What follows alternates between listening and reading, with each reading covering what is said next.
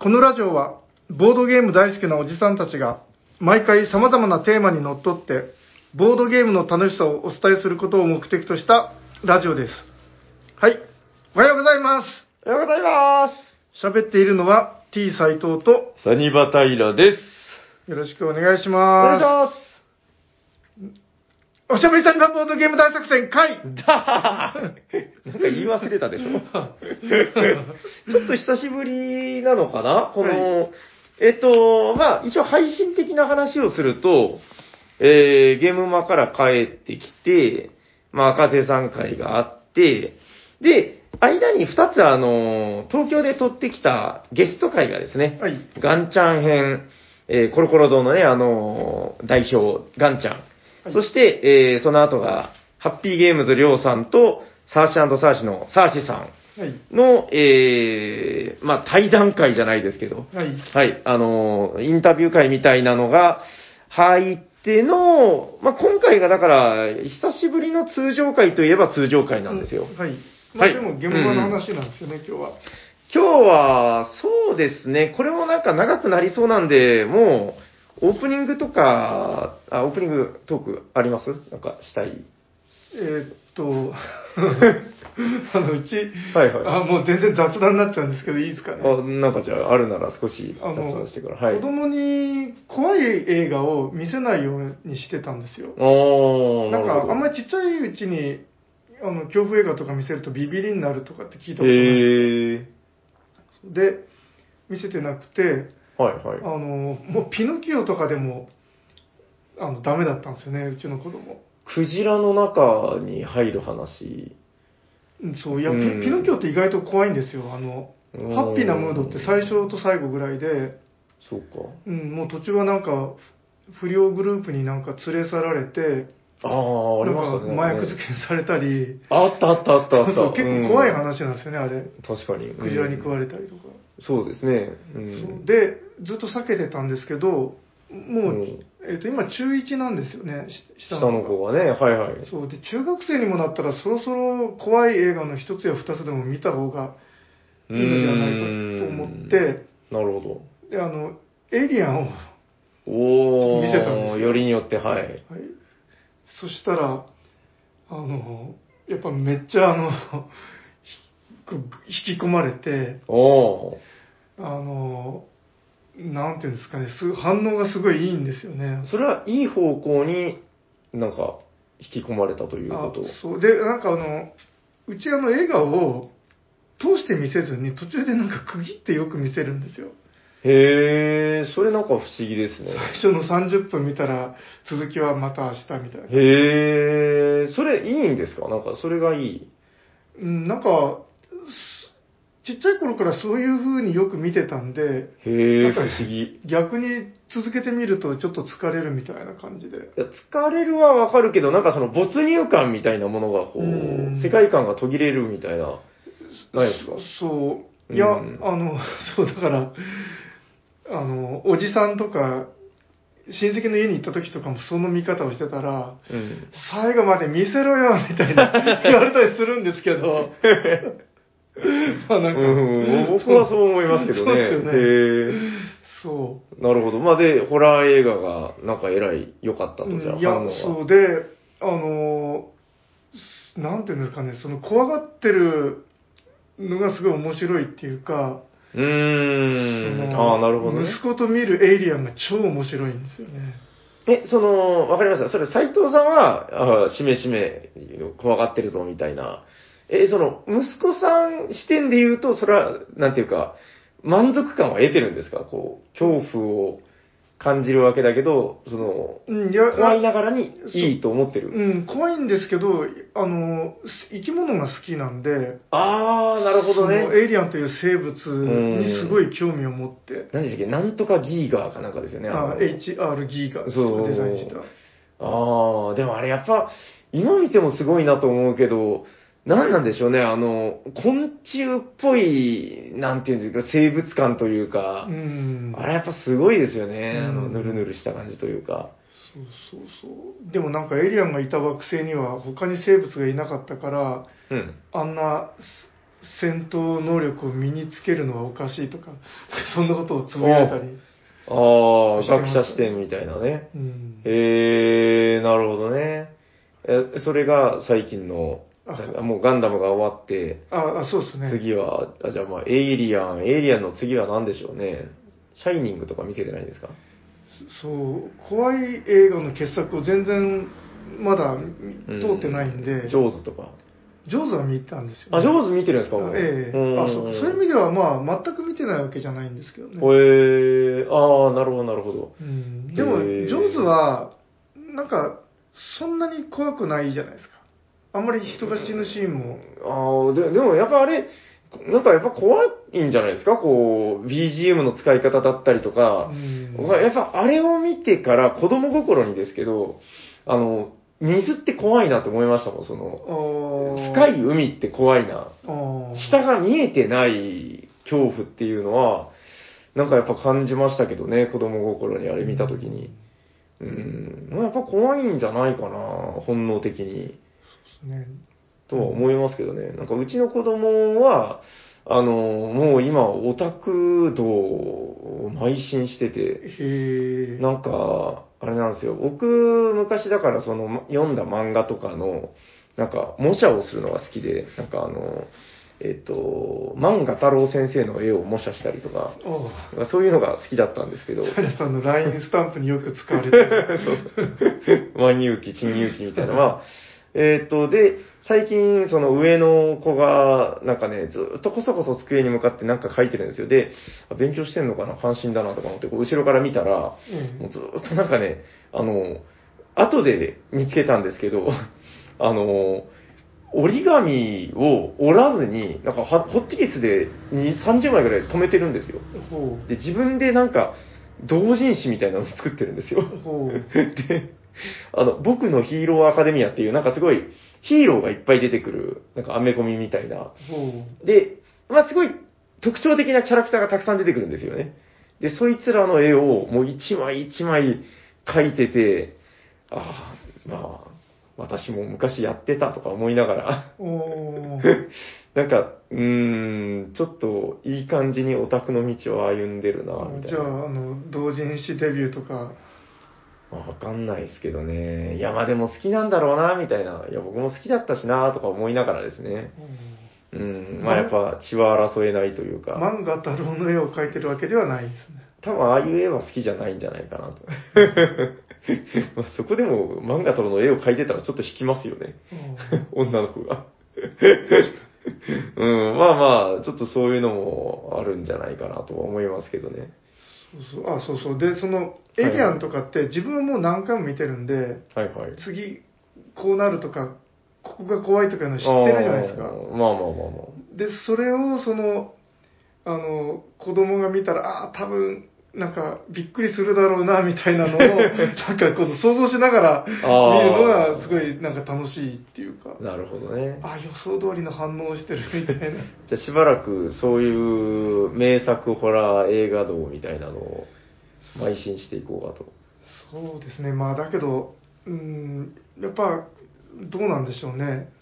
まあでもいいんじゃないですか。やっぱ名作は名作ですからう。ん。僕僕はやっぱその、名作だけを崇拝するつもりはないけど、やっぱ見てないよりは見てた方がいいなっていうう。んやっぱなんかそこは、なんか違うと思うんですよ。その深みにつながるじゃないけど、若い人でも、その、ただ新しいものだけ知ってるのと、やっぱその原点を知ってるのでは、やっぱこの違ってくると思うんで。そうですね。うんだから自分的には自分が子供の頃見て怖かったオーメンとかエクソシストとかあの辺を見せたいと思いつつ、ちょっとこまだ怖すぎるかなとか、そんなこ。とをちょっと考えたりする。じゃあまあそのあたりはまた見せてみて、はいいい反応があったら教えてください。はい。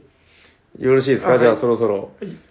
えーっと、じゃあテーマは斉藤さんに振っていいんですかね？えーっと、まあなんとなくこういうテーマっていうのは分かってると思うんですけど。えーっと、じゃあまあはい。わかりました。じゃあ、本日のテーマは何ですか？斉藤さん。えっとゲームマーケで買ったもの感想会。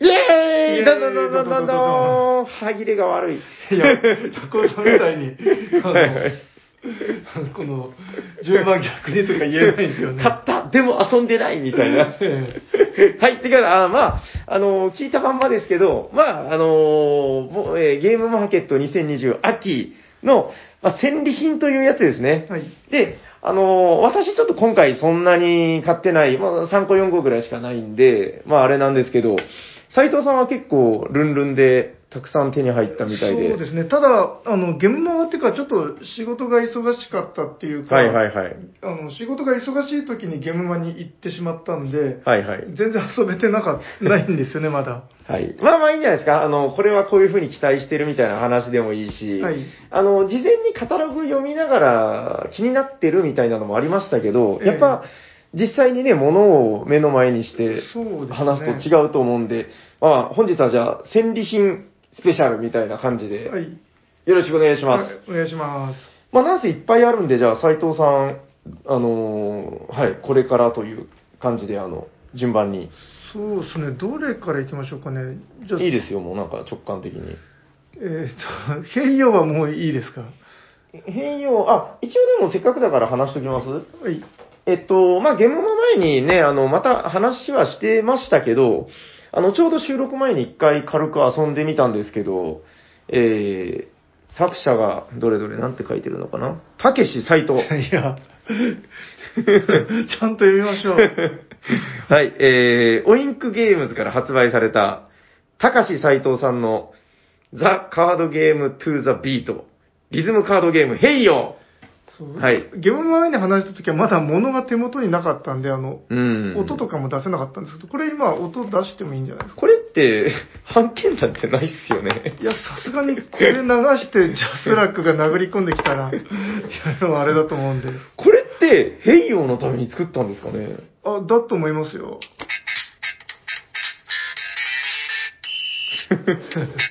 これなんかしばらく癖になるんだよな。はい。カモン DJ! って言って始めるんですよね。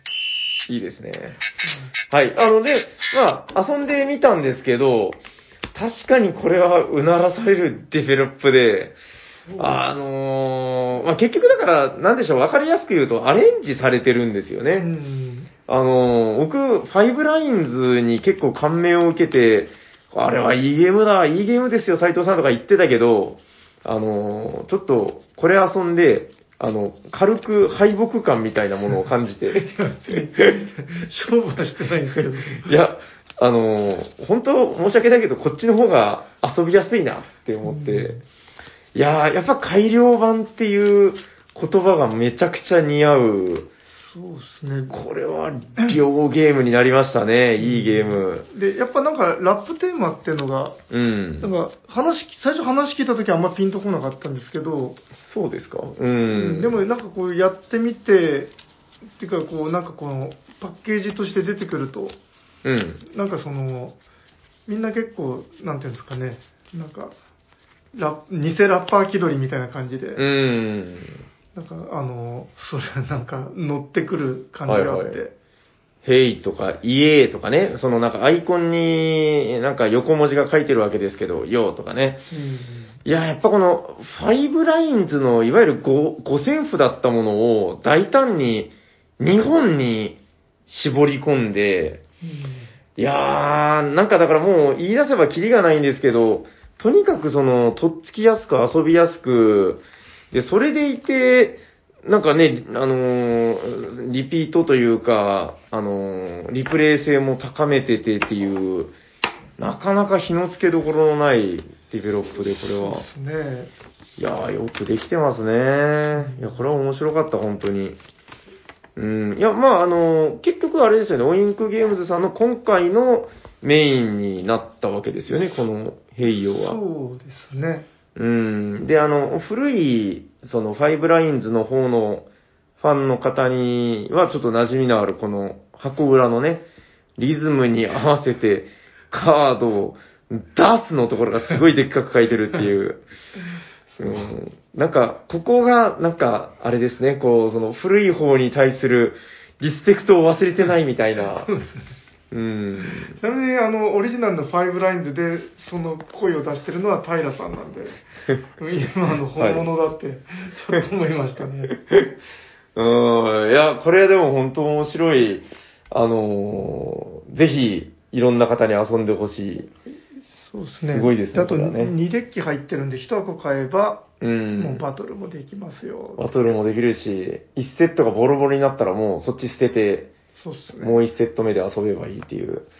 いや、至れり尽くせりですね、これは。本当に素晴らしい皆さんリメイクで。買いましょう。はい。ということで、ヘイヨーでした。はい。じゃあ、続いてはど、はいはいどっから行きましょうかね。いや、もう何でもいいですよ。なんか僕が知らないのも結構あるんで。はああじゃあ、そしたら、えっ、と、ここれ行きましょうか。い。えっ、と、株券さんの、はいえっ、と、ゲームノアはい。で出してます。えっ、と、これあの、株券さんが、なんか新作を立て続けに出してたので、うん。どれを買ったらいいのかわからなかったんで、はい。どれがいいですかって聞いたところ、おすすめされたのが、はい。えっ、と、寿司取りとはい。昆虫月中。おー。え、これは、はい。え、ゲームマ秋の新作2タイトルでいいんですか？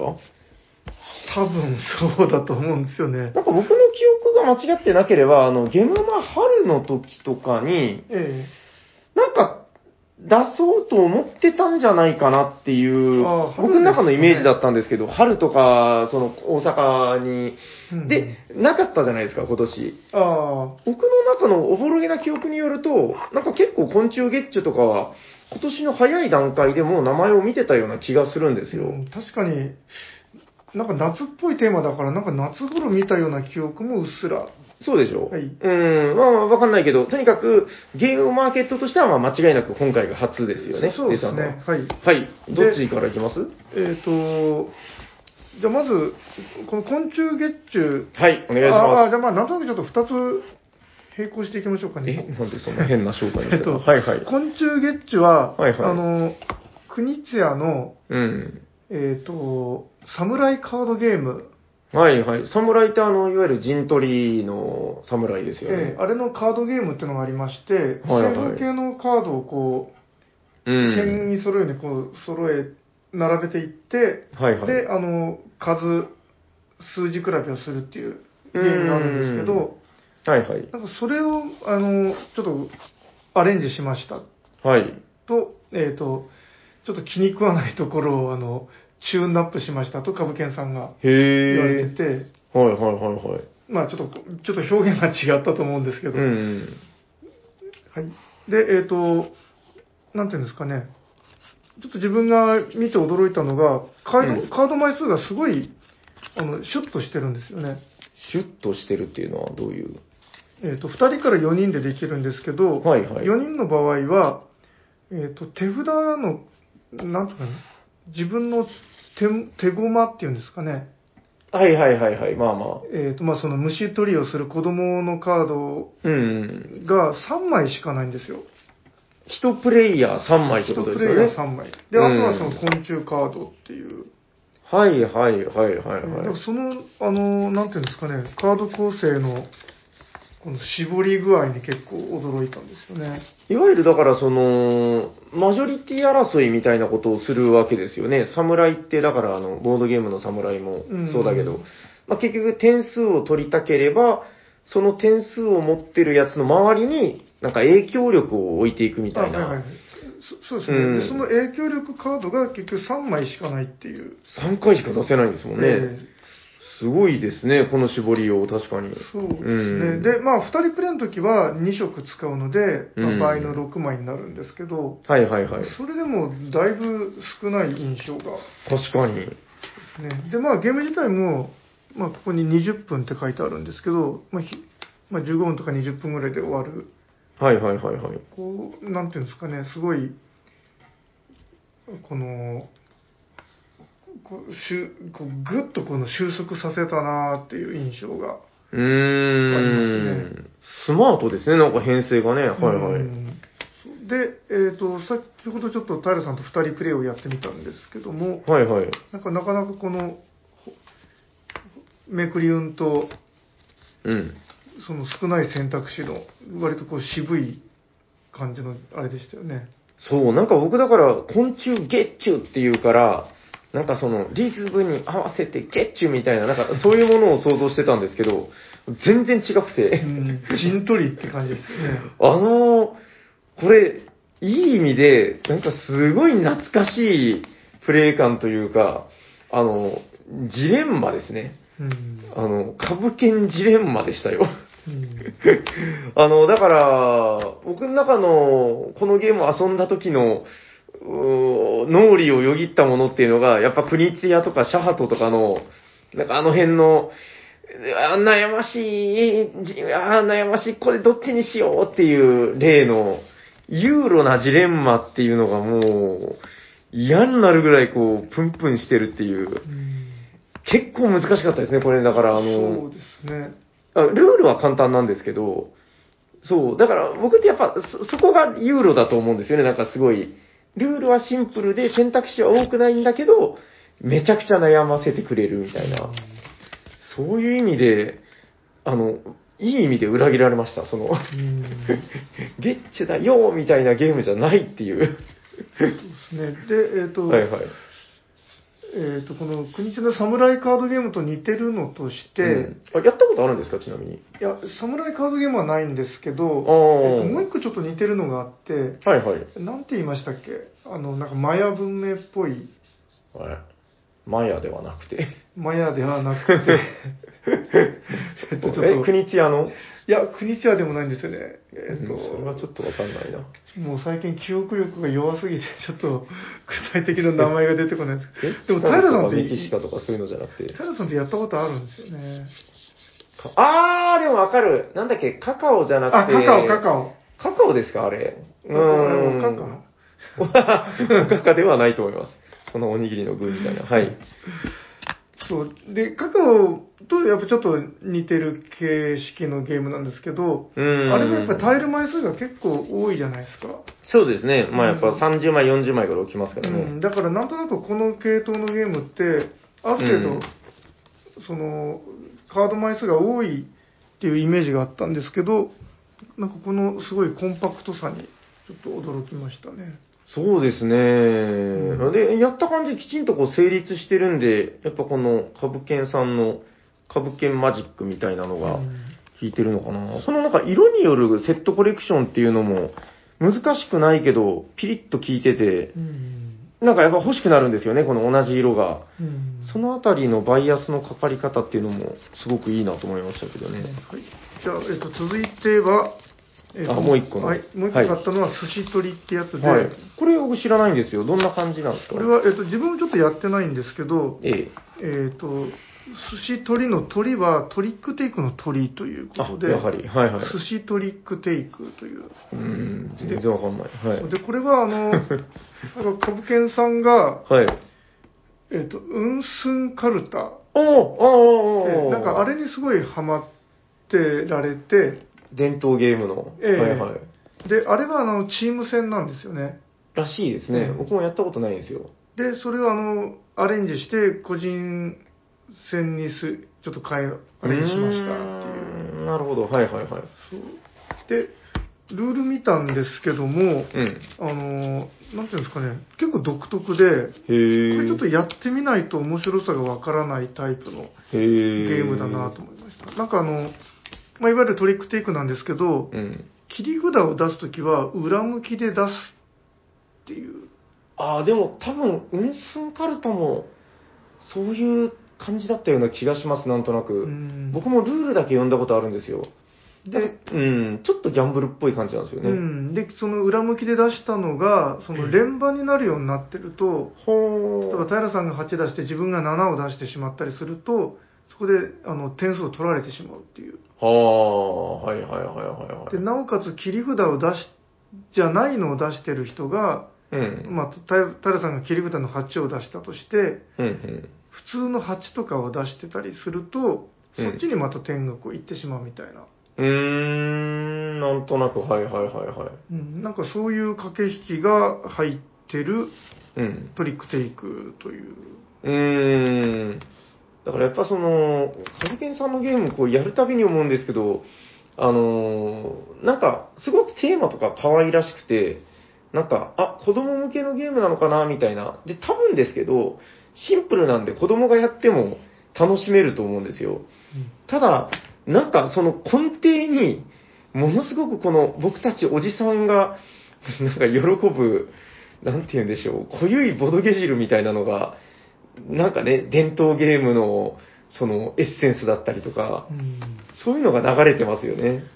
そうですね。で、うんウルフンカルタってちょっと自分もやったことないので、うーん。これはあの遊んでみないと全然プレイ感が想像つかないなと思いました。結構確か多人数のゲームなんですよ、そのウンスンカルタっていうのは。なんか、うんなんか8とかそうですね10とかなんかそんぐらいでやってた気が。えうん、わかりました。まあじゃあこれはちょっとまたやってみてからという感じですかね。ですね。うん、まあ気になるゲームではある。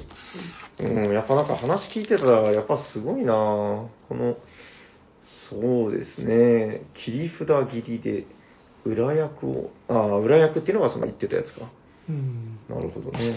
はい、ありがとうございます。はいどうします？なんか、えっと、今日ってその、はいはい自分のターンばっかりいいんですかね？うーん、自分はですね、あ、じゃあ、自分やったやつでご紹介しましょうか。はい。えっと、そうだな。まあ、じゃあせっかくだから、プレイ済みのやつご紹介しましょうか。こちら、テレステンドーンブームスカッドでーんね、なんかもうこの、安定感のあるタイトルを紹介しやがって、みたいな。いや、今回がね、もうあれなんですよ、その事前の情報収集みたいなのが全然ちゃんとできてなくて、うんうんあの、もう本当目立ってる作品、うんあのー割と、パッと目についたやつしか予約できなかったんですよ。で、あのーこちら、はい、おかずブランド様のボムスカットでございます。はい。あの、もうね、割ともう説明する前から、あ、みんな知ってるよ、面白いんでしょっていう感じだと思うんですけど、はい、面白かったです。うんあの、協力型の、えータイムボムみたいなゲームっていう、まあ、触れ込みで、うんまあ、いわゆるあの、爆弾解体をしていくんだけど、えー、まあ、その、やることっていうのは、まあ、みんながババ抜きみたいに、こう、カードを持ってるわけなんですけど、えー、同じ数字を指定できたら、えー、それがセットでオープンになっていくと。うんうん。で、まあだから自分の持ってるやつしか言えないんですよ。なんか、だからあの、カルテットとかっていうあのカードゲームも、なんか若干そういうプレイ感だったと思うんですけど、それにもちょっと近いのかなと思うんですけど、例えば自分が5を持ってたら、あなたのこれは5ですかみたいな。で、指さしていくと。で、ちゃんと当たってれば、自分の5と相手の5が開く。うんでこんな感じでどんどんどんどん切っていくわけなんですけど、で、えー爆弾以外をすべてオープンにできたらクリアみたいな。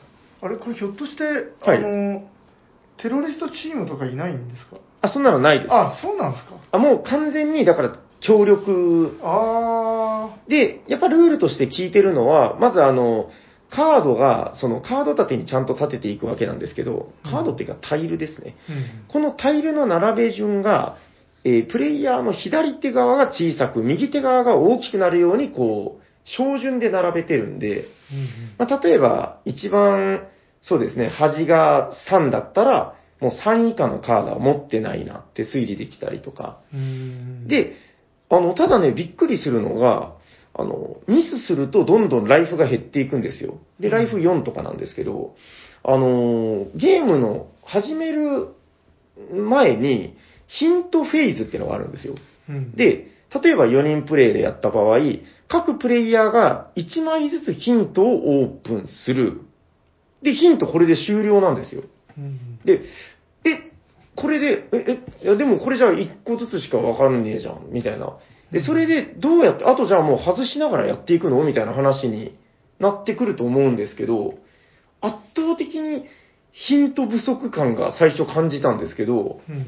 やると不思議と、全然そんなことなくて、うん。なんかね、やっぱだからその、並び順による推理もそうだし、あのーだからヒントの4っていうのを誰かが見せてくれてたとして、それを、まあ、その僕が、これとこれは4ですね、あ、これは4ですねっつって、当たったら自分の4も開けれるんで、うんうんこうやってこの当てることで自分の情報も開示できてっていう部分だったりとか、うんなんかそのあたりの、あと内訳ですね。各数字は4枚ずつであるっていう内訳を元に推理したりとかしていったら、あ、もうあれは絶対8だわとか、あの、絶対9はあの辺にあるわとか、それがなんか思った以上に透けて見えてきて、その、初ターンのたったプレイヤー人数かける1枚のヒントで、きちんとこう、ヒントが連鎖していくっていうんですかね。うんそのあたりがものすごく美しく感じましたね。うん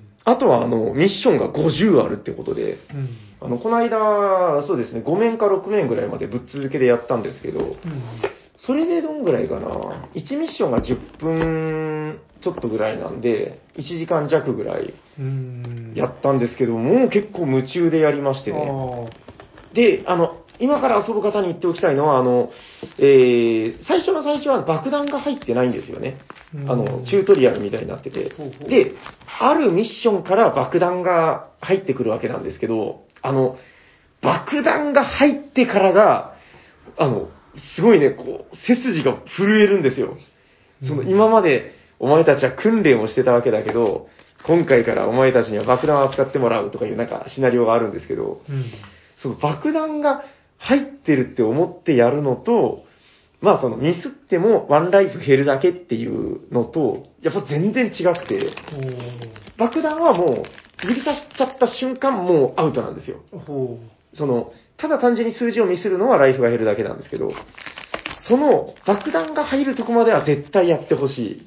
うなるほどそこから、そそこがものすごくやっぱりこう、うん、序盤の山場っていうんですかね。うんうん、ぐっと面白くなるとこなんで、これ、あの、斉藤さんも早くやった方がいいですよ。そうですねまあ話を聞いただけでも多分これは自分の好きなタイプのやつかなってうーん。で、な、なんでしょうね。なんか、一個一個のプレイ感っていうのは、なんかそんなに目新しい雰囲気ではないんですけど、あの、やってみるとね、やっぱりしっかり面白いし、うんあの、なんか、やったことない感じじゃないのに、なんか目新しく感じてしまうんですよね。なんかその辺がやっぱりその、おかずさんマジックというか、うーん、ちょっとうらうならされたなという感じですかね。自分はこれなんか箱開けた時に、はい。カード立てがついてるのが結構びっくりしましたねうん、あ、でもやっぱあれ遊ぶとね、やっぱ必須なんですよ。うん分かったものを倒していくっていう部分だったりとか、うんものすごくやっぱプレイアビリティ上げてると思うんで、これは、そうですね。で、50ミッションって考えたら、5、6ミッションで1時間遊べてますから、うんまあ、もうお値段以上感は半端ないのかなと思いますんで、まあ、まず買って間違いないんじゃないかなと思います、ボムスカット。はいはい。ということで、えー私が、えー買ってもう遊んだやつの一つ、ボムスカットでしたあ。はいどす。はいはい。なんかどうぞ、はい斉藤さんのターン。はいじゃあ自分のターンはですねはい。えーっとはい。あのもんもんじろうさん毎度おなじみもんじろうさんのあ、出た。はい。ブースで結構はいたくさん買ってしまって、はいはいはい。えっ、と、一つは、えっ、と、セルフリメイクス、セルフリメイクのうん。マストバイっていう。はいはい。今回結構よく見てますね。これあの、ツイート上でも。ああ、割と話題になってるというか。そうですね。えっ、と、うん昔あったセリゲーブブカっていうゲームの、あ、あれのリメイクなんだ。そうそうはいはいはい。なるで、まあ、マストバイって書いてあるから、ほど。はい。あの、買いまし、バイしましたという感じで。はい。買っちゃった。はい。ただ、まあ、ちょっとこれ遊んでないんで、ルール読んだだけなんですけど、はいはい。あの、なんか竹串がいっぱい入ってまして、本当だ。手串だ。あの、それが長さが微妙に違うんですよね。うん。ああ、ああ、ああ、なるほど。本当だ。はいで、これを、何これ？はいはい。あの、まあ、せ競りで、あの、競り落としてって、うん。あの、この階段上にこの、んこう連続するようにマストを揃えられたら、この竹串を買い集められたら点が高いっていう。なるほど。あ、じゃあ、さっきの話じゃないけど、小順とか高順とか、あえその階段上にってのはそういうこと？あそうそういうことです。へえ。なるほど、なるほど。だからこの長さを、この、ちょっと長いなとか短いなとか。ちょうどいいんじゃないか。かなみたいなのをこの見極めて、この競りをするっていう。へえ、感覚もあるんですね、その目分量というか。そうですね。へえ、なるほど。はいで、えっ、と、なんか拡張、マストバイ拡張のはいはい。You Can Do It っていうのはい。が売ってまして、はい。これちょっとよくわかんなかったんですけど、うん。なんか賞味期限が、はい。あの、11月末までって書いてあるんですよ。もう終わっちゃうじゃないですか。そそうなんですよ。までです。ですが、しのです。はい。はい。うん。で、どういうことだろうって思ったら、はい。あの、えっ、とこ、今年の流行語大賞を当てましょうっていうゲームだったんですよ。あ、あ、これだからその、マストバイのコンポーネントを使ってということえっ、と、そそうですね。へえ、であーなるほど、なるほど。で、これもあの、実際にあの、候補として挙げられてる、あの流行語がカードになってて、あ、実際の？えそうみたいなんですよ。ではあ。この中から、ねの、なんかベスト10が決まるらしいんですよね。ベストウーバー10。イーツとか、アベノマスクとか、はいはい、うんなるほどね。そうで、これの中からその選ばれそうなのを選んで、競り落とすっていううん。ゲームらしいんですよね。へえ、なるほどね。で、得点計算は、その、えっ、と、これがあの、12月の頭ぐらいに決まるんですかね。はい、はい。で、それが発表されると、この、誰が、勝者が決まるっていう。なるほど。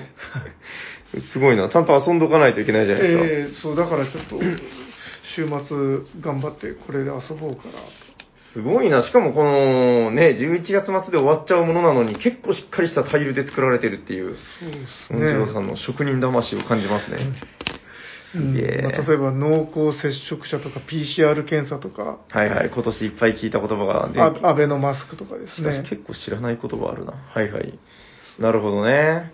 アマビエとかですね。ん。わかりました。まあこれはじゃあ、これはもうじゃあ、斉藤さん一人で遊ぶと。あ You can do it. いやみんなで遊べるんですか？みんなで、ええ、だから競りなんでですね。あ、そういうことか。ああ、なるほど。なるほど、なるほど。それで、オープン、その、正解が出た時に初めて点数とかがわかると。えなるほど、面白い。多分これじゃないかっていうやつは、その競り値が上がったりするんじゃないですかね。なるほどね。わかりました。これちょっと、結構喜ぶ人いそうですけどね、これで。そうですね。ああ、ちょっとなんか人がいる時にやりましょうよ、これ。うん。なるほどね。うん、わかりました。はい。だ大丈夫ですか？あはい、これが、えっと、マストバイ拡張の You Can Do It。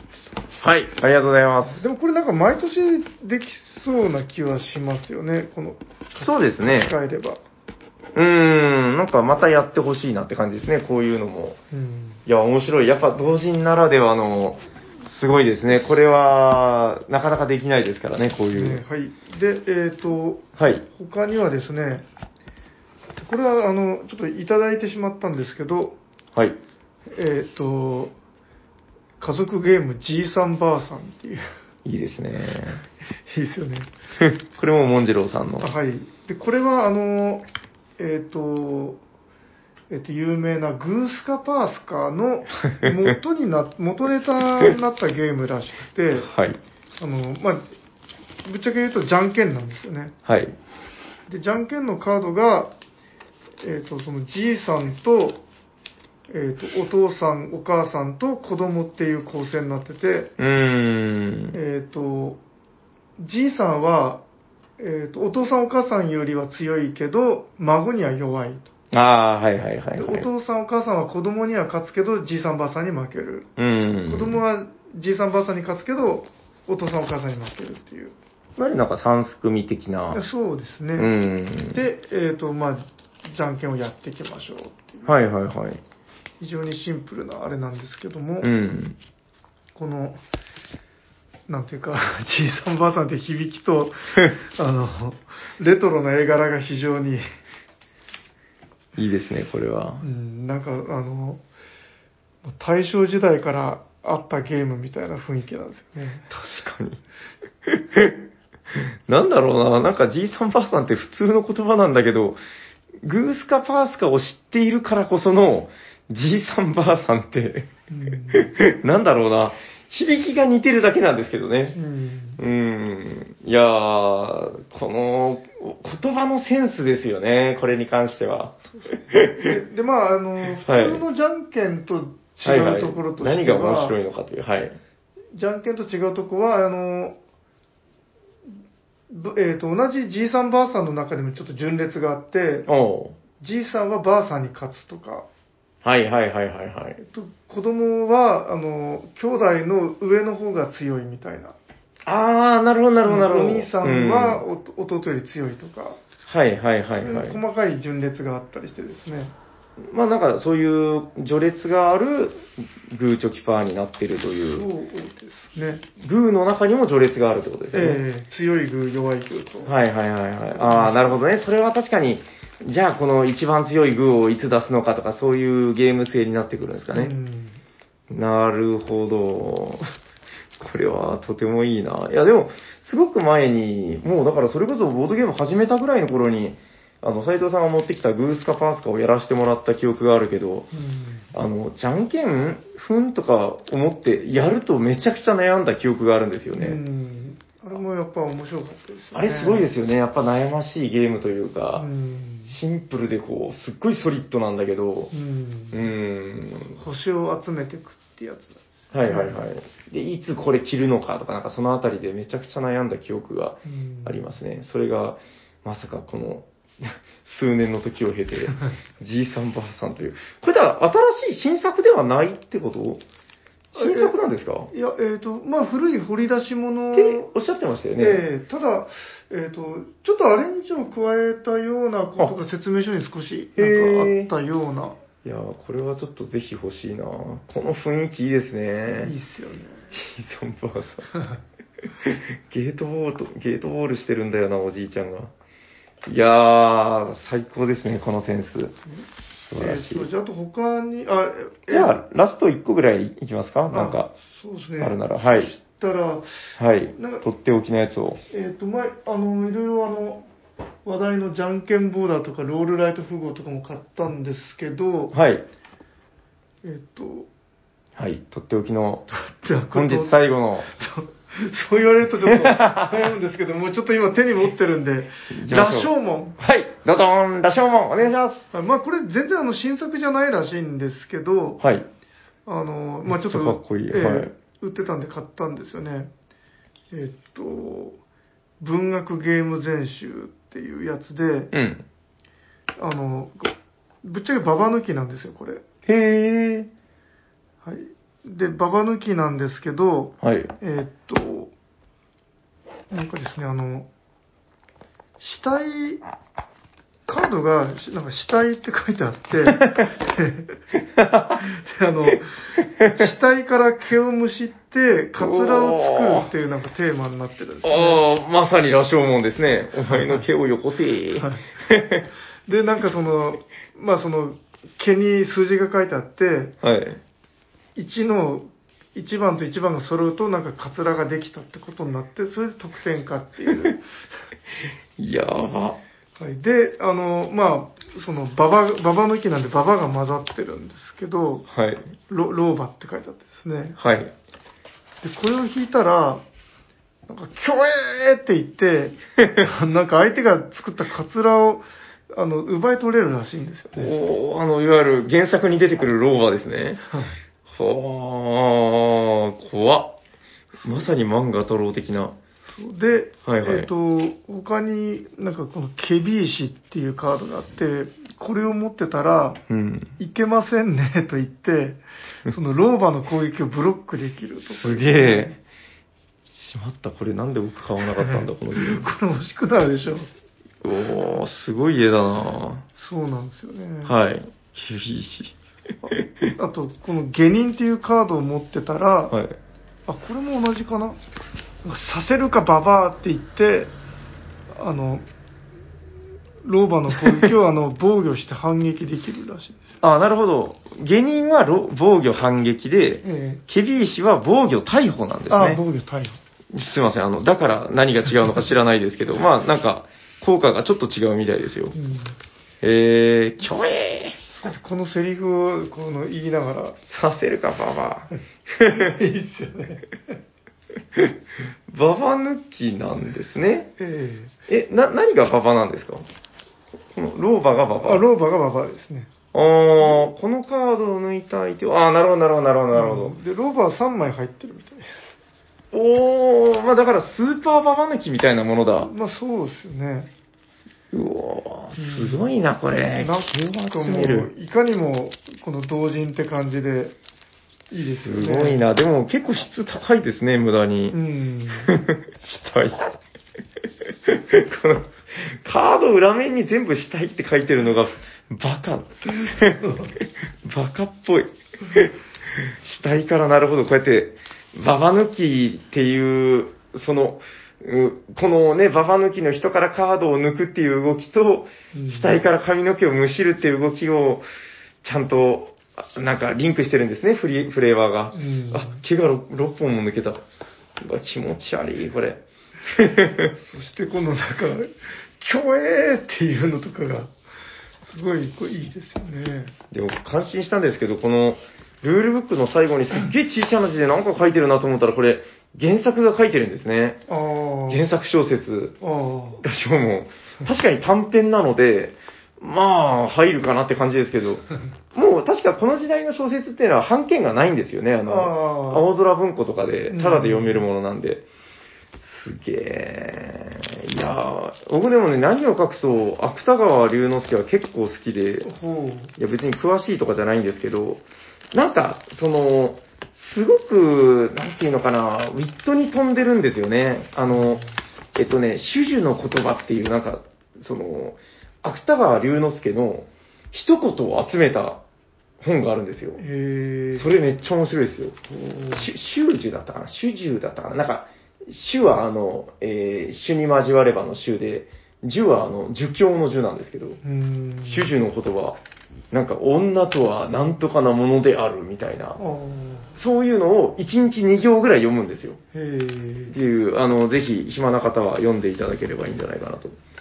いいですね、これ。うん、で、この、しくなってきた。なんかはい。文学シリーズっていうのが他にも何作かあったんで、うん。まあ、ちょっと興味が湧いてきましたね。これちょっと集めたくなりますね。これ結構立派だもんな箱が。うん。えー、え、ちなみにこれどちらが出されている？これは、あの、米光さんのブースであえ見たんですよね。え、米光さんが作ってるわけではないあじゃあ、えっ、と、多分、えっ、と、違うっぽいですね。デザイン、りょうちさん。へー、りょうちさんか。欲しい、これ。通販してないのかな。あー、ちょっと探してみます。あー、ていうか、箱のデザインは、あの、デコクトデザインさんじゃないですか。あーなるほど。へー。これなんかネットで見かけて欲しいなと思ってたら、うんあの、これ欲しい。ゲームまでポロッと売ってたんで、カードを抜くときは、ブチッとか、プツッとか、毛を抜く音を発してください。おー、いいですね。わかりました。でななんはい。かツイッターで、はいその、同人ゲームを買う意味はみたいなはい。のをちょっと見かけたんですよね。うん。ああ、なるほど。最後にじゃあ、眼畜のある話を。いやそんな眼畜ないんですけど、はいはい。その、普通に製品化され、メーカーが出してる方が、はい。面白さが担保されてて、うん。で、しその価格的にもこなれてて、じゃあ同人ゲームを買う意味って何ですか？みたいな、はい。なんかそういうなんか問いかけのツイートを見かけたんですよね。うん。うん、で、うん、まさになんかこういうのってその同人ならではのうん。この良さなのかなと思い、思ってますね。うん。いや、なんか言葉は漠然としてるけど、大体わかりますよ。確かに。そう、だから、ちょっと思い返してみると、自分、今回は特に同人っぽいのばっかりうん。買ってるんですよ。いや、だからそれって言い換えると、その、ゲームマーケットの意義にもつながってくると思うんですけど、うんいや、ほんとそうなんですよね。その、何度も言ってる話だけど、こういうのって、そう、まさにゲームマーケットって感じだし、うんこういうのに出会える喜びっていうんですかねう。んああ、いいなーちょっとこれ探そう、僕も。う今度やりましょう、これ。わかりました。ちょっとね、これ本当ちょっと揃えたくなるな文学シリーズっていうのもなんか無駄にちょっと中二心を煽るし。はい。えー、まあ、ありがとうございます。はいまあ、どうですか？時間的にはじゃあこんなもんで。そうですね。うーん、まあ本日はゲームマーケット戦利品を、まあなんか、めでていく回ということで、はい。ありがとうございましたありが。とうございました。それじゃあ、あのコーナー行きましょうかね。お便りのコーナー。はい、本日はですね、3通お便りが届いております。えーっと、じゃあこのね、こちらのお便りから、えー、おしゃにちはこんにちは。この木、何の木気になる気になる。マキですということで、えー、マキさんさん、いつもありがとうございます。その出だし何なんですか？あの、あのメロディーって関係どうなのかなと思って、ちょっと変えました。はい。はい、えー、今日のことなんですが、ふと棚を見ていたら、このボドゲー最近遊んでないなぁあ、あれも、あ、これもだ、と目についた作品が多々あり、共通項もすぐ気づきました。そう、取り手です。以前まではかなりの頻度で色々と回していたのですが、最近はめっきりです。私が嫌いになったわけではありません。ただ、おうち会や定例会で出した時に、取り手ですと言うと受けが悪く、え選ばれずに別ゲーを遊ぶことになってしまうことが多いです。多分ですが、遊んでみた結果、取り手が苦手だなぁという方が多いんだと思います。かっこ私のインストやプレイングが上手ではないのかもしれません。皆さんには苦手な人に取り手を好きになってもらう方法ではなく、こんなボドゲが回したいけど、周りの受けが悪いというボドゲがあったら教えていただきたいです。えー、ヤコウさんだとシビとかですかね。えー、皆さん仲良く傷を舐め合いましょう。えー、ではではまたということで、えー、マキさんさん、ありがとうございありますがとう。ございます。えーっと、取り手が刺さらないっていう話、僕すごいわかるんですよね。なんか、あの、なんか、そんな中でも、ウィザードとかはすごいヒット率が高いんですけど、うん。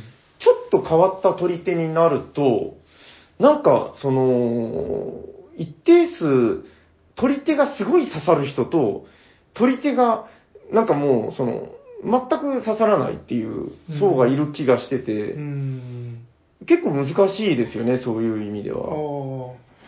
そうですね。なんか、なんか今すごい取り手ブームっていうか、ゲムマでもすごい取り手がたくさん売ってたって話そうなんですよ。ですけど、うん。なんか自分的には取り手って、あの、なんか基本的に全部同じゲームうんって。いうような、あの、イメージがちょっとあるんですよね。うん、うん。いや、言いたいことはわかりますよ。その中で、その、はいどれを遊ぼうかみたいな、うん。いうイメージがなんとなくありますね。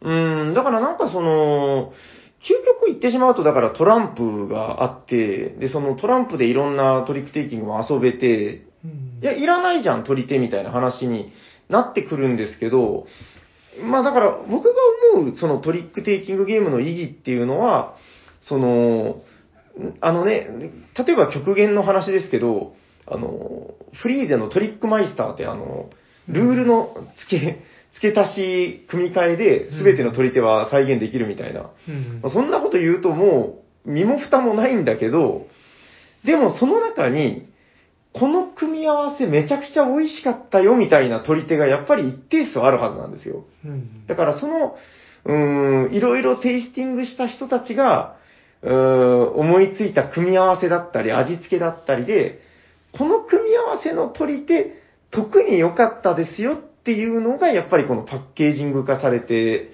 一つの取り手作品になっていってるのかなっていううんことは思ってて、なんかだから結構特殊なものな気はしますよね、その、他のボードゲームがいっぱい出るねっていうのとはまたちょっと違うというかう、んなんかみんなそれぞれチューニングを見せ合ってるような気がするんですよ、こう、うん細かい部分で。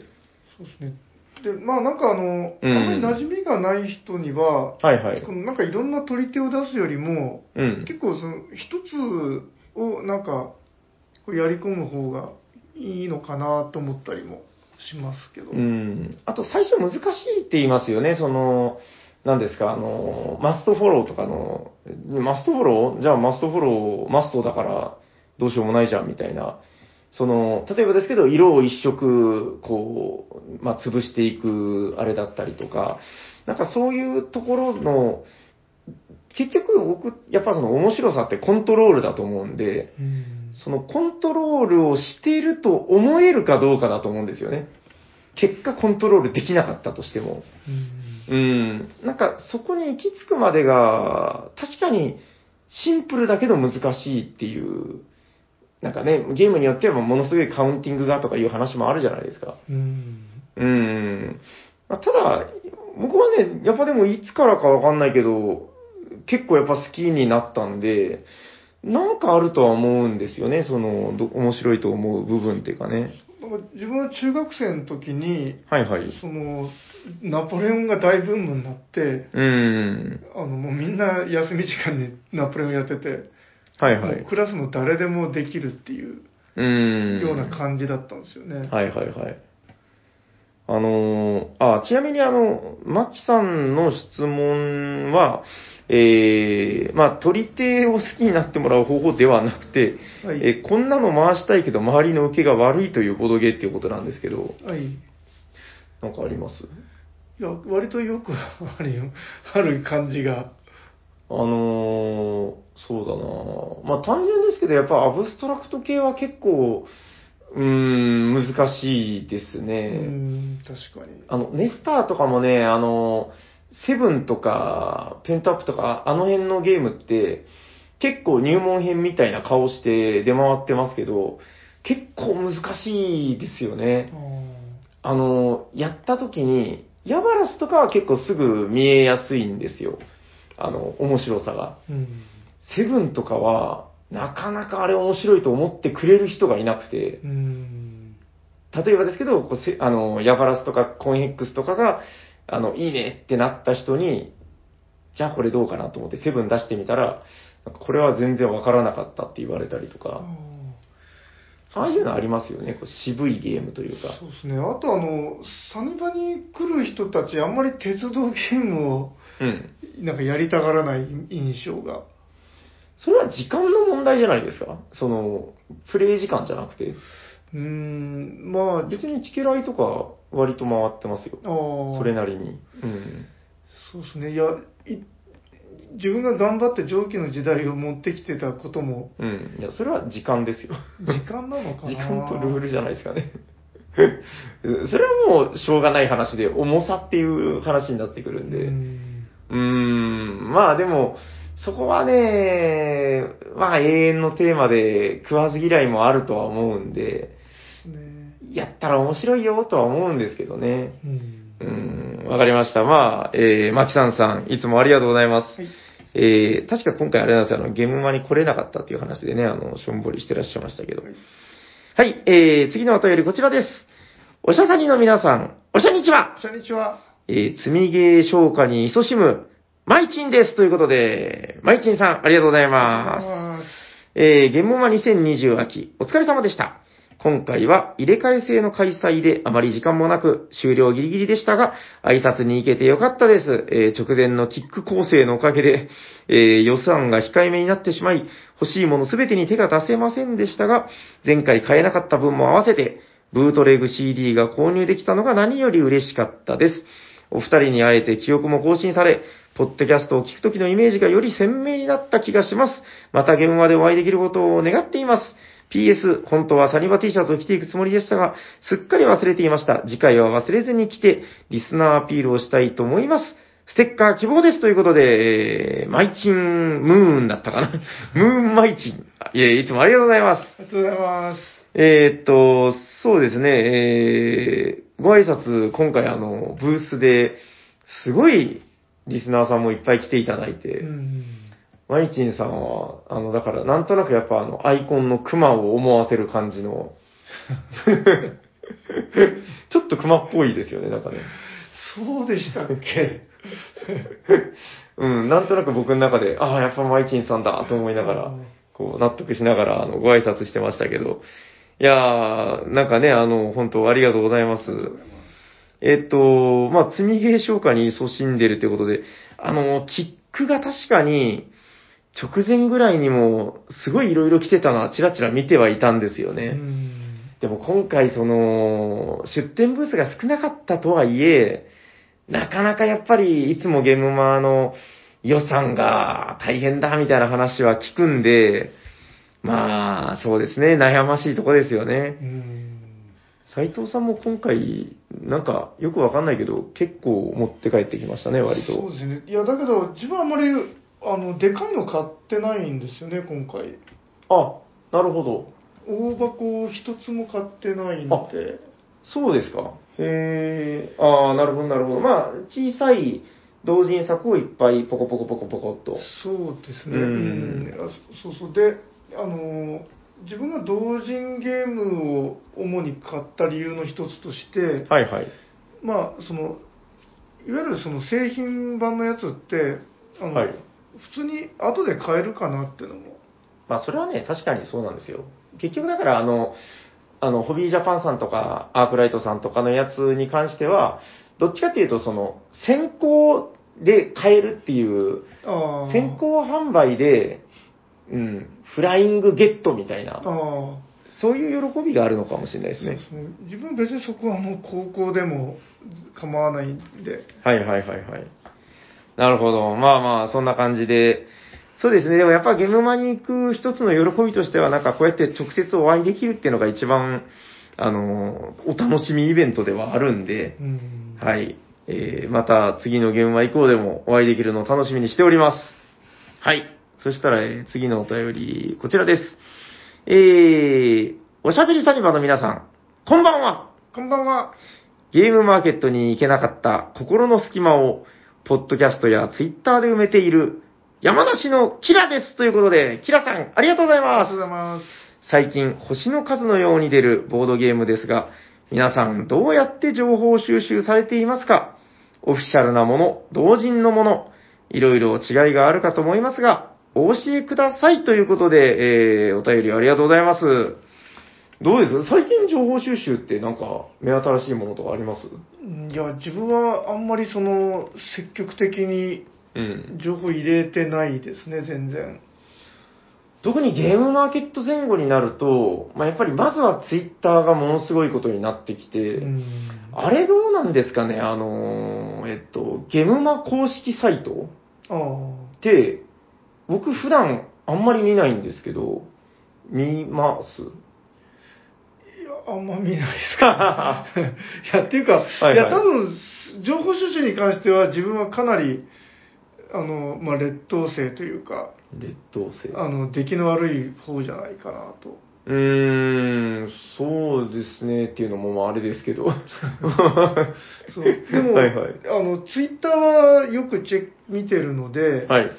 あの、もうなんか、なんていうんですかね、この、どうしても入ってくる情報とかあるじゃないですか。うーん。これはいいぞみたいな話が。はいはいはい。それでなんとなくじわーっとっていう感じですかね。だからまあ積極的に入手していくってなると、まあ今で言うとやっぱり、そうですね、YouTube のなんかそういうチャンネルを見たりだとか、うーん、あとはですよ、あの、あの、最近、なんか、僕が最初、やっぱそのそういうブログとかで、あの、レビューブログうん。とかで最初の頃は情報を収集してたわけですけど、今そういうのあんまり読まなくなってるんですけど、なんかもう一回初心に帰ってそういうのって、やっぱすごく良かったなとは思ってるんですよね。あの、レビューのすごくいいところっていうのは、あの、蓄積されていくことで、あの、このレビュアーさんは、こういう好みで、こういうのをいいって言ってる、こういうのは嫌いって言ってるみたいな、うんその、レビュアーさんの性格が分かってくると、その、ただ、この人が A ランクとか B ランクとかつけてるっていうこと以上に見えてくる情報とかがあったりとか、うん。なんか情報の取捨選択ができるっていうんですかね。なんか、そういうのはあったと思うんですよね。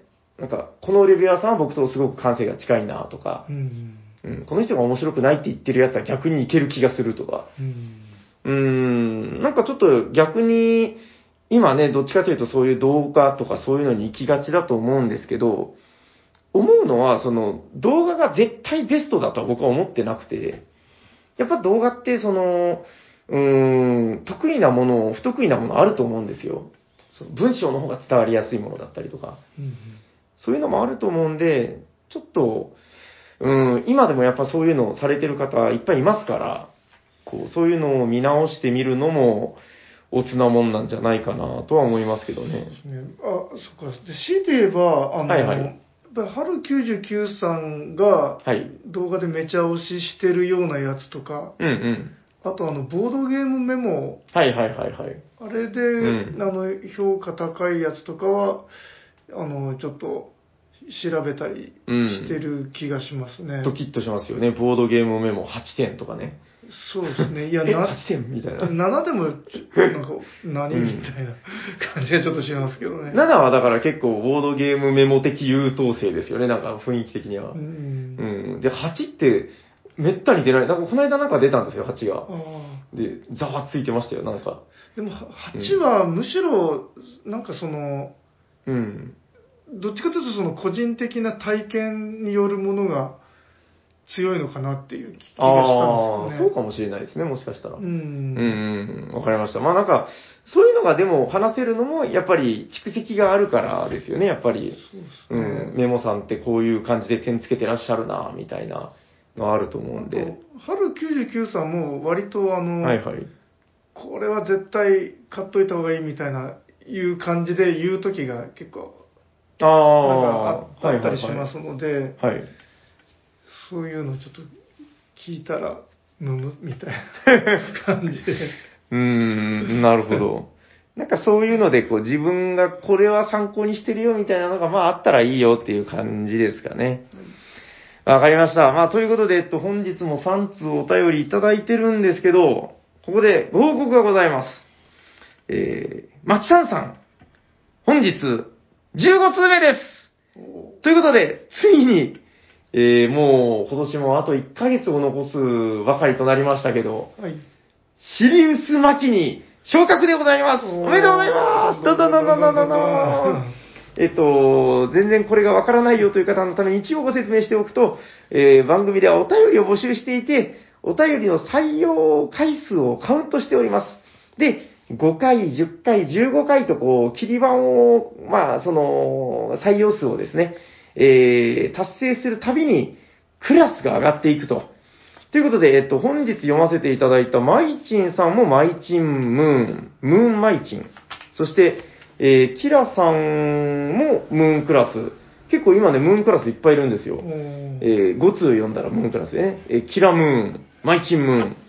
そして、マキさんはこの間まで10通のマキさんさんだったんですけど、本日、シリウスクラス達成で、えーシリウスマキに、レベルアップしました。おめでとうございます。おめでとうございまはい、えっと、まあ、あの、クラス達成したときは、あクラスアップしたときは、あの、確定ステッカーというのが送られますので、なんかサイン入りだったり、あの、シリウスクラスおめでとうございますみたいな、ちょっとメモリアルなものをお送りしております。はい。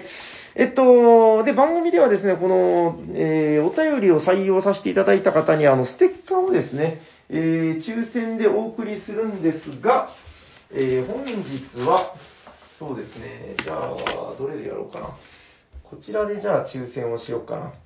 はい、えー、それでは私の手の中に、なんだこれ、ヤファラスの溶けた駒みたいなのがあります。えーこれを握り込んだやつを当てるか当てないかというので抽選をしようかなと思います。す。はい。えー、そうですね。じゃあ、マキ、シリウスマキはもうあの確定ですんで、えー、ムーンマイチンとムーンキラさん、どちらがステッカーをもらえるのかということで、えー、じゃあ、ヤバラスの溶けたコマが入ってたらマイチンさん、入ってなかったらキラさんということで、お願いします左。こちらですね。はい。ゴゴゴゴゴゴゴゴ。パーン入ってた。入ってたということで、えー、ムーンマイチンさん、ステッカー当選でございます。おめでとうございありまがとうございます。す。えっと、まあ割ともらいすぎて、あの、最近みんないらないってあの、言ってるステッカーですけども、ベタベタしてる。あ、そうそう、なんか溶けてたんで、あの、これ送れなくて、なんかほんと溶けてんな。はい。捨ててました。はい。ということで、えー、ムーンマイチンさんには、えー、ステッカーを送らせていただきます。ちょっとあの、ゲムマ前ぐらいから、しばらくあの、準備などなんなどで、あの、忙しくて、ステッカー1ヶ月分ぐらい、もっとかな。2ヶ月分ぐらい溜まってます。あの、ちょうど今日、ステッカーをお送りする準備というのをしましたんで、えー、近々届いてると思います。えー、大変お待たせして、すいません、あの、ちゃんとチェックはしてますんで、えー、少しお待ちいただければ幸いでございます。ということで、番組では、えー、お便りを募集しております。宛先はどちらかな？はい。えーっと、どうぞ。番組ではお便りを、お便りを募集しております。えっ、と、ツイッターのダイレクトメールか、Gmail に、えっ、と、メッセージをお寄せください。アドレスは、おしゃべりサニバー、アットマーク Gmail.com、シャワー SHA、お便りお待ちしてます。これ合ってます？大体合ってると思います。じゃあ最後のコーナーいきますよ。ホットゲームマーケットダカダンダカダンダカダンダカダン誰かがホットなゲームを紹介するぜ。今日は誰だ？あれ？自分、はい。斉藤さん、お願いしまはい。すどんどんどんどん。えー、はい、決めてなかったけど、まあ、いっぱいあるはずなんで、どれかお願いします。あでも、平さんこそ言ってないのまだあるんじゃないですか？いいんあ、でもいいんすか？僕はまた、はい、後日やるのがまだありますんで、わかりましたはい。せっかくですから、斉藤さんの戦利品の中からどれかを一つじ、ゃあ、そしたら、これはホットだぜというやつを。えっ、と、話題のロールライト符号。イェーイドーンではいで。も、あの、まだこれ遊んでないんですよね。これね、でも気になってたんですよ。えっと、ポンコツファームさんの作品、はい。ロールライト符号。はい。えっと、大体どういうものなのかっていうのだけでも。あ、そうですね。はい、一応、あの、やってないんですけど、ルールは熟読しましたので、はいはいはい。教えてください。えっ、と、これはあの、前半と後半に分かれてまして、はいはい。前半は、あの、ロールライト。ロールライトっていうのは、うん。サイコロを、ダイスロールをして、はい。結果を紙にライトするという。はいはい。ロールライトってやつですね。はい。はいはい。で、えっ、と、サイコロを3つ振って、うん。その3つを紙に埋めていくんですよね。はい。で、えっ、と、なん、ちょっとこう、口で言いづらいんですけど、丸がいっぱい書いてあって、うん。あの、まあ、3つずつのこのグループ分けになってるんですよ。なるほど。はいはいはいはで、い。これをあの、ダイス振って、うん。この3つずつこう埋めていきますと。あ、なるほど。どこでもいいわけじゃなくて、その、3つグループは話しちゃダメなんですね。そうです、そうですね。あなるほどなるほど。そうなってんのか。はいはいはで、い。これを、えっ、と、12回振ると全部埋まるのかな ?3×36 マスぐらいあって。うんなんとなく、はい。はい。で、えっ、と、それぞれが、あの、縦方向に矢印が書いてありまして、はい。えっ、と、その埋めた数字を全部足し算して、うん。で、えっ、と、足し算？足し算して、この外枠に埋めていくんですよ。はあ、はあ、はあ、はあ、はあ。はい。えー、とこれちょっと口で説明しづらいんですけども、たくさん、なんか丸を埋めて、その丸をこの縦にこの足し算していくと、列ごとに。なんか多いところで言うと、5マスとか足すんですね、これ。そうですね。へえ。丸1個そのまま書くとこもあれば、2個、3個、4個、5個、うーん。どこもあると、6, あ 5, 6はないですね。5個が最高ですね。はいはいはいは。はいい。で、えっ、と、この足した四角が、あの、ものが、1、2、3、4、5、6、7、8、9、10、11、12、13、14枚。はあはあはあはあ。で、これ、が、えっ、と、手札になると。はいはいはいはい。えっ、と、まあ、大富豪の手札を最初に作るような感うじですね。で、これができたら次があの後半戦で、えっ、と、はいはい。できたカードを元に大富豪していくんですよ。はいはい。で、えっ、と、まあ、紙に、あの、カードはないので、うん。その紙に書いた数字をこう消していくような感じですかね。ああ、なるほど。出したらね。これ、当然隠しておくとえっ、いうこと？と、そうですね。隠すのが推奨ってなってます。各プレイヤーね、一応。はいはいはい。で、えっ、と、例えば、あの、6が3枚ありますとか、まあ、6を3枚出しますとか言ったら、そうの、ん。えっ、と6、6をこうこう消していくような感じですかね。なるほどね。はいはいはい。あの、さっき言ってた計算式で作ったものを、あの、か、あシートの右下にメモする場所があるんですね、また。そうですね。なるほど足し算していった結果をこの書いていって、例えば3、5、8、8、3、7とかってこうやったのを、まあそれがカードだと思って、あの、なんと手札だと思ってこう書いていくんですよね。なるほどね。はいはいはいはい。半戦はそれを使って7を3枚出します。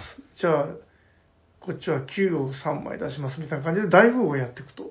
すごいな、これ。はいはいはで、い。手札を出し切った人が勝ちという。これちょっと気になったんですけども、もはやトランプではなくて、6を5個だったら30とかになる可能性、そうですね。いいんですね。えすげー。なるほどなるほど。えで、その大富豪フェーズとしては、はいはい。まあ大富豪にありがちな、あの、えっ、と、階段とか、うんうんか革命うん。はい。とか、まあそういったルールは一切なしで、うんうん。とてもシンプルな大富豪をやっていきますと。